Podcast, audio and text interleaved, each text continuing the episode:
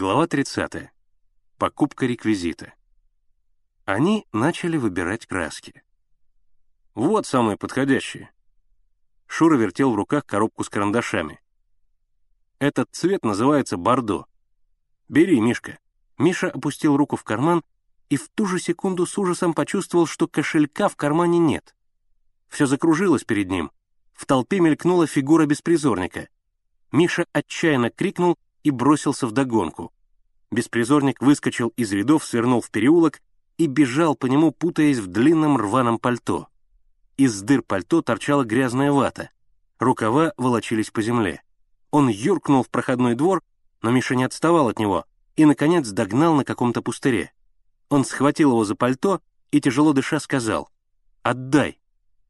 «Не тронь меня, я психический!»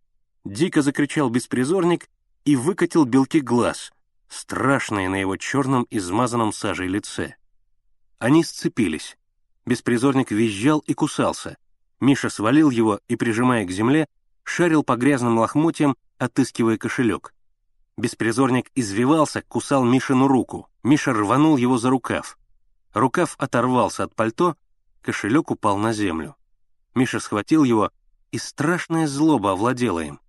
Сколько он трудился над созданием драм-кружка, ходил, клянчил, уговаривал. Отдал своего Гоголя, и этот воришка чуть не разрушил все. Ребята могли подумать, что он сам присвоил деньги. Нет, надо ему еще наподдать. Беспризорник лежал на земле ничком. Его грязная худая шея казалась совсем тонкой в широком воротнике мужского пальто. Из оторванного рукава неестественно торчала голая рука, грязная и исцарапанная.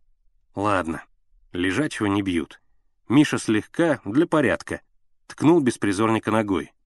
«Будешь знать, как воровать». Беспризорник продолжал лежать на земле. Миша отошел на несколько шагов, потом вернулся и мрачно произнес. «Ну, вставай, довольно притворяться». Беспризорник поднялся и сел.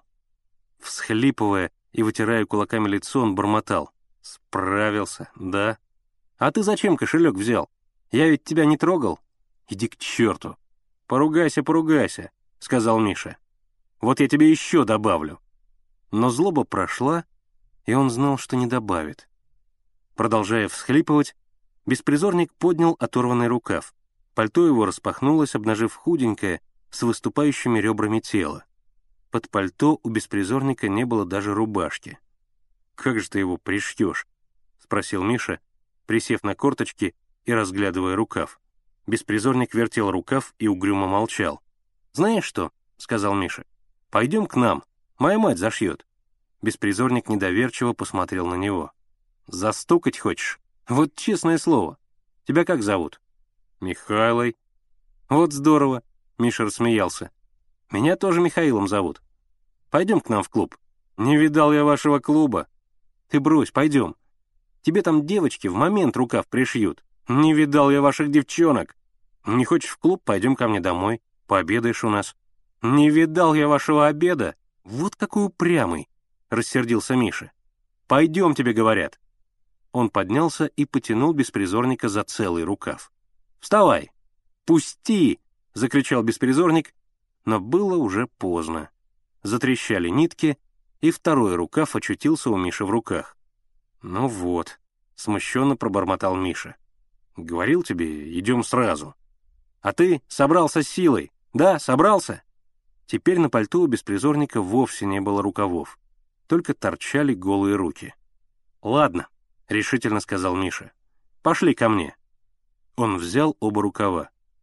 «А не пойдешь, не отдам. Ходи без рукавов».